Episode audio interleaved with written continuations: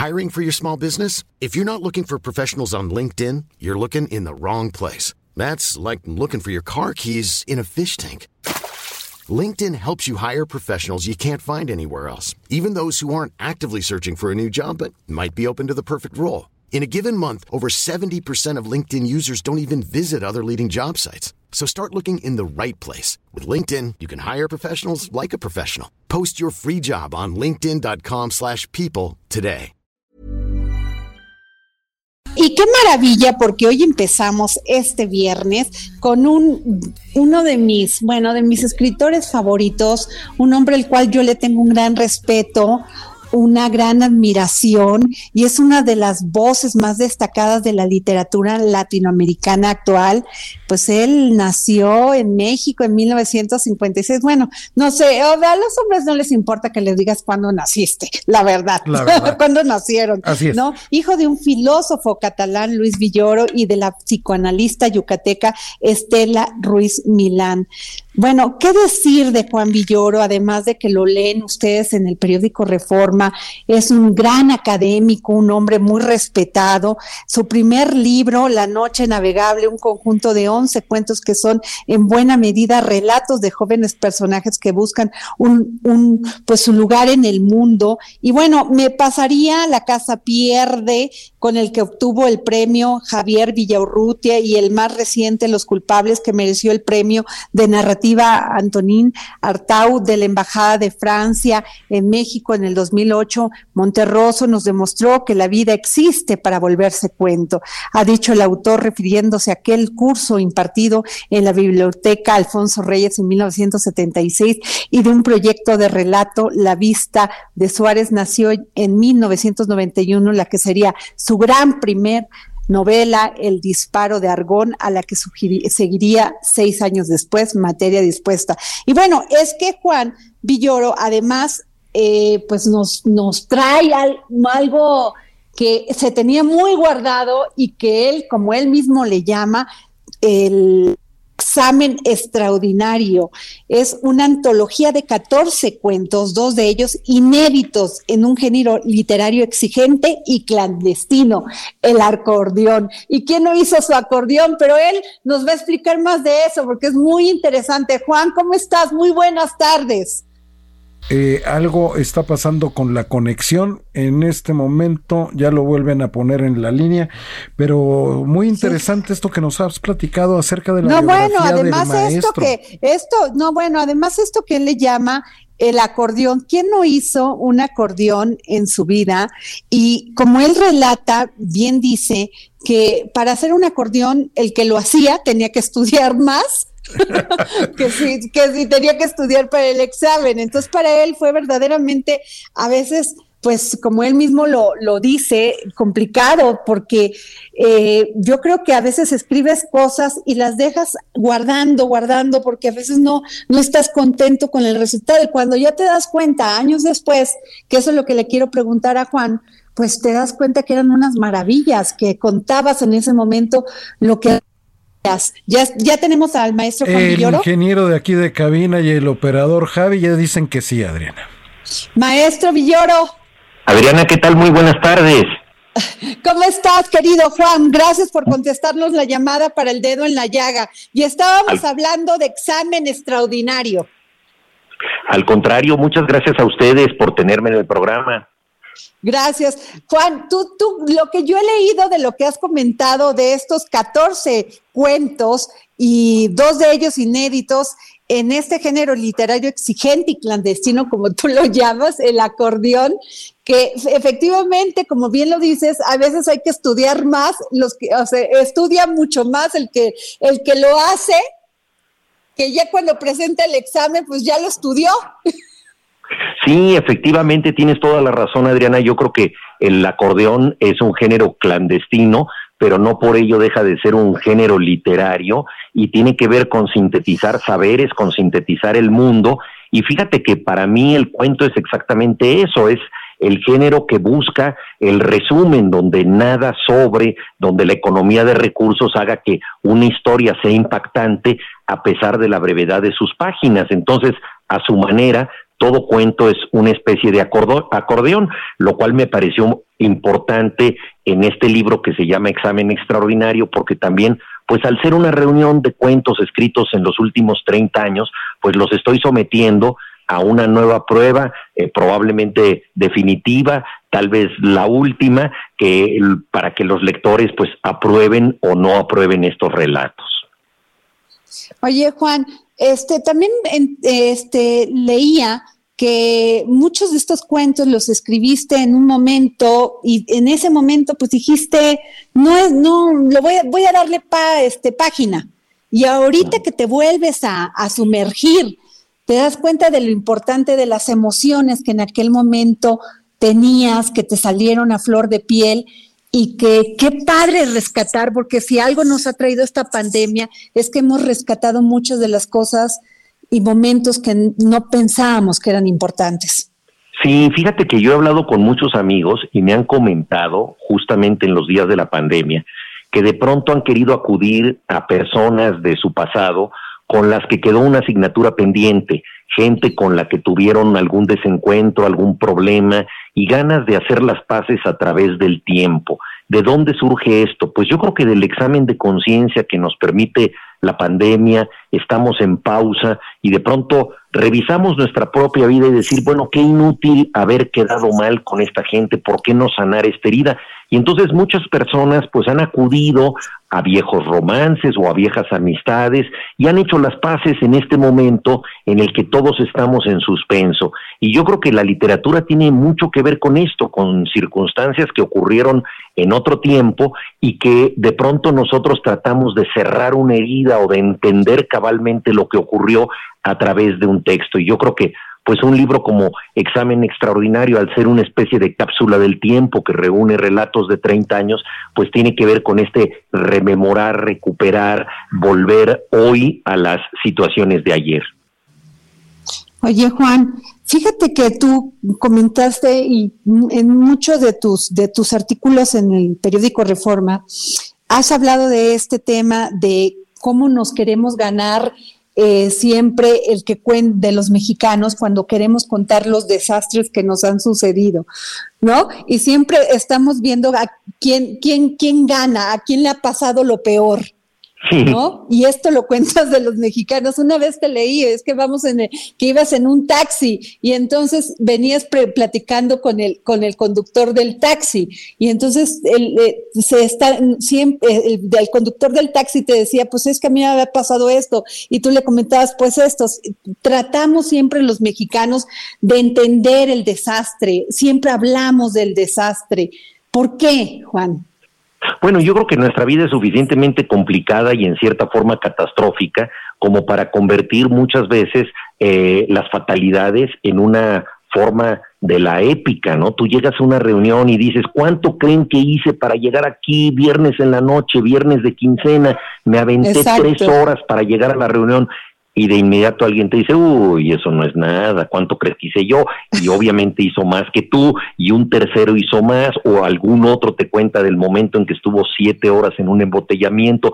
Entonces tenemos casi una especie de vanidad del desastre, ¿no? En donde compensamos los horrores eh, acostumbrándonos a vivirlos y de alguna manera incluso vanagloriándonos de ciertas estadísticas, ¿no?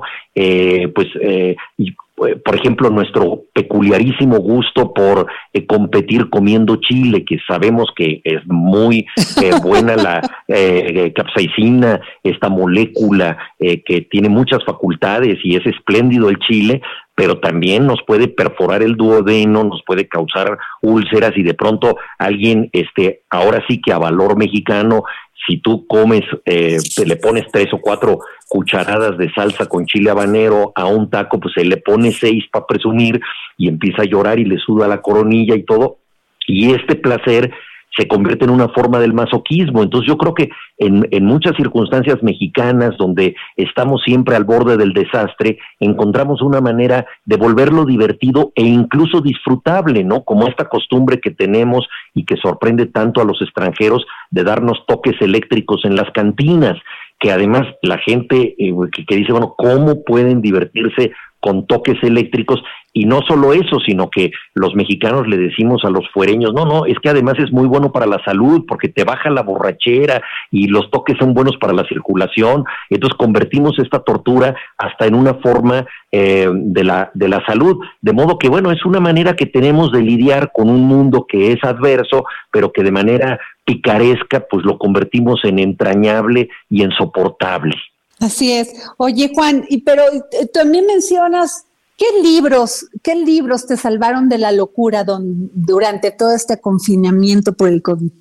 Mira, yo creo que hay muchos libros que tienen que ver precisamente con epidemias y llama la atención que buena parte de la literatura se haya escrito en esas circunstancias, desde la Ilíada o Antígona de Sófocles, eh, hasta obras más recientes como La peste de Albert Camus o El amor en los tiempos del cólera de García Márquez o un, libro que es una metáfora de la pandemia del SIDA, Salón de Belleza de Mario Velatín, pasando por muchas obras. En el Renacimiento, Boccaccio escribió el famoso de Camerón, haciendo que distintas personas, diez de ellas, se reunieran en un jardín cercano a Florencia para imaginar cada una de ellas diez historias y sobreponerse a la peste negra. Luego Daniel Defoe hizo su diario del año de la peste, de modo que hemos estado en contacto con estas epidemias, con estas amenazas de fin de mundo y los escritores pues nos han revelado la dureza de enfrentar esto, pero también la capacidad de sobrevivir y yo creo que eh, en esta pandemia pues esas lecturas han sido muy importantes para nosotros o también aquellas que no tienen nada que ver con este tema y nos llevan a otras realidades, ¿no? Se acaban de cumplir los 100 años de Ray Bradbury, el gran poeta de la ciencia ficción, y yo volví a leer Fahrenheit 451 y las crónicas marcianas, y me encantó, Adriana, estar en un planeta totalmente diferente. Juan, ¿cómo es un día en la vida de Juan Villoro? Bueno, hoy en día es, un día de encierro. Hay que recordar, Adriana, que el encierro es un lujo aquí en México al que no todos pueden acudir. Y como escritor yo siempre me quejo de no tener suficiente tiempo para mí.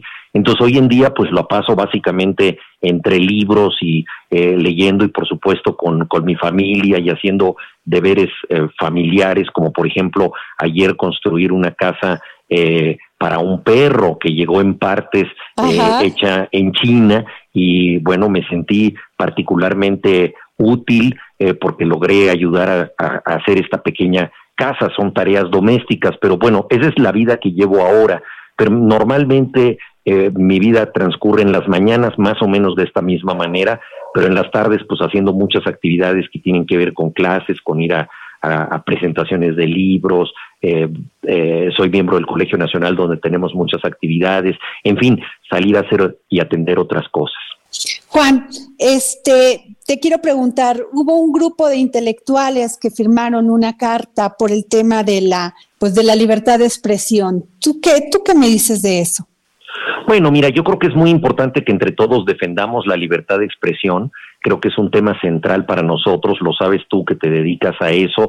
Yo escribo en el periódico Reforma y creo que entre todos lo debemos nosotros defender. Me parece que el presidente exagera en eh, criticar a algunos periodistas o algunos medios, incluso creo que es contraproducente para sus propios fines porque les da una tribuna que no necesariamente tienen. Yo creo que esto no debería suceder. El presidente finalmente puede estar por encima de todas esas cosas.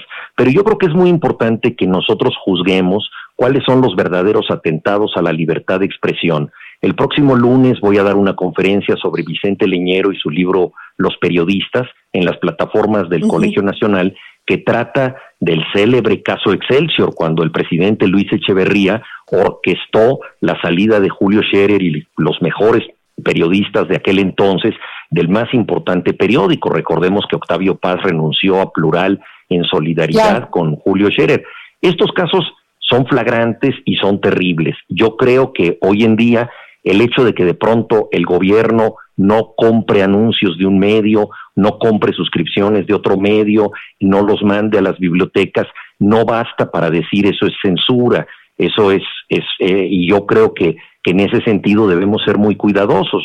Eh, en el periódico Reforma, donde yo colaboro, se han publicado sostenidamente críticas a este gobierno, lo mismo en las plataformas del Heraldo, en televisión, radio y la prensa escrita, de modo que eh, yo creo que debemos eh, pensar que la, si, si hay atentados concretos con la, contra la libertad de expresión, pues se tienen que decir. Y me parece que confunde planos el, el, documento también al atribuirle al gobierno como política una salida de tono que tuvo eh, Paco Ignacio Taibo diciendo que algunos conservadores se podían ir del país. El propio Paco Ignacio eh, dijo que, que, a veces habla más rápido de lo que piensa y que era simplemente una, una, una frase suelta, ¿no? Entonces yo creo que, que es importante que no, que no perdamos el perfil en la, en la discusión y que tratemos entre todos de tener una discusión plural y crítica y respetuosa. Y eso es muy importante porque la tolerancia, la tolerancia no basta practicarla, hay que ejercerla. Y creo que eso se aplica al gobierno que debe aceptar la disidencia, pero también a quienes no formamos parte del gobierno, que tenemos que respetar las opiniones contrarias para establecer un diálogo y no un intercambio de ultimátums en el que nadie gana. Así es, Juan. Juan, y mi última pregunta también sería, porque tu columna de, Reforma el día de hoy es muy interesante, porque eh, estamos ante una, un posible debilitamiento del Estado de Derecho, de que eh, pretender que la justicia derive de la opinión pública se debilita, como lo ha señalado, el Estado de Derecho. Efectivamente, yo creo que la iniciativa que se manda al Senado y que tendrá que supervisar la Suprema Corte de Justicia de que se haga una consulta popular para em, ver si se eh, enjuicia a expresidentes, pues me parece que confunde los, los planos de cómo se debe impartir la justicia, porque yo creo que si hay ilícitos probados de cualquier persona en México, estos se deben eh, perseguir de oficio, es decir, no se necesita una votación para establecer que alguien es un delincuente. Y creo que se confunden los términos porque parecería que se requiere eh, de una opinión pública para ejercer eh, un proceso legal. Esto es peligroso y también creo que puede ser eh, contraproducente, porque si, por ejemplo, hay ilícitos probados en el caso de un expresidente y esto se somete también a la consulta o es resultado esta investigación de una consulta, entonces la persona indiciada puede decir, hombre, me están haciendo un linchamiento político. Yo soy inocente, pero se ha distorsionado mi imagen por razones ajenas a la justicia. Entonces yo creo que la justicia debe ser autónoma, independiente y debe proceder al margen de la opinión. Yo creo que en términos de opinión ya hubo un plebiscito fundamental que fue la elección pasada, donde el presidente obtuvo una cantidad récord de votos. La aprobación que ha tenido ha sido muy alta en este tiempo eh, consideremos lo que consideremos eh, respecto a su a su política eh, esa es la opinión. Entonces hay ya una valoración política que lo respalda. Y creo que la justicia debe seguir su curso de manera independiente. Y me parece que por ejemplo la unidad de inteligencia financiera ha hecho un trabajo muy notable en estos tiempos y debe seguir haciéndolo sin depender de una consulta adicional porque ahí se mezclan los temas y efectivamente, como tú bien dijiste, se pone en entredicho el Estado de Derecho, que dicho sea de paso, nunca ha sido muy firme entre nosotros. Muchísimas gracias, querido maestro Juan Villoro. Gracias por habernos tomado la llamada para el dedo en la llaga. Y sin duda, una de las lecturas obligadas del dedo en la llaga va a ser examen extraordinario. Gracias. Muchísimas gracias, Adriana. Un abrazo grande. Gracias, hasta luego. Hey, it's Danny Pellegrino from Everything Iconic. Ready to upgrade your style game without blowing your budget? Check out Quince. They've got all the good stuff shirts and polos, activewear, and fine leather goods, all at 50 to 80% less than other high end brands. And the best part? They're all about safe, ethical, and responsible manufacturing. Get that luxury vibe without the luxury price tag. Hit up quince.com slash upgrade for free shipping and 365 day returns on your next order. That's quince.com slash upgrade.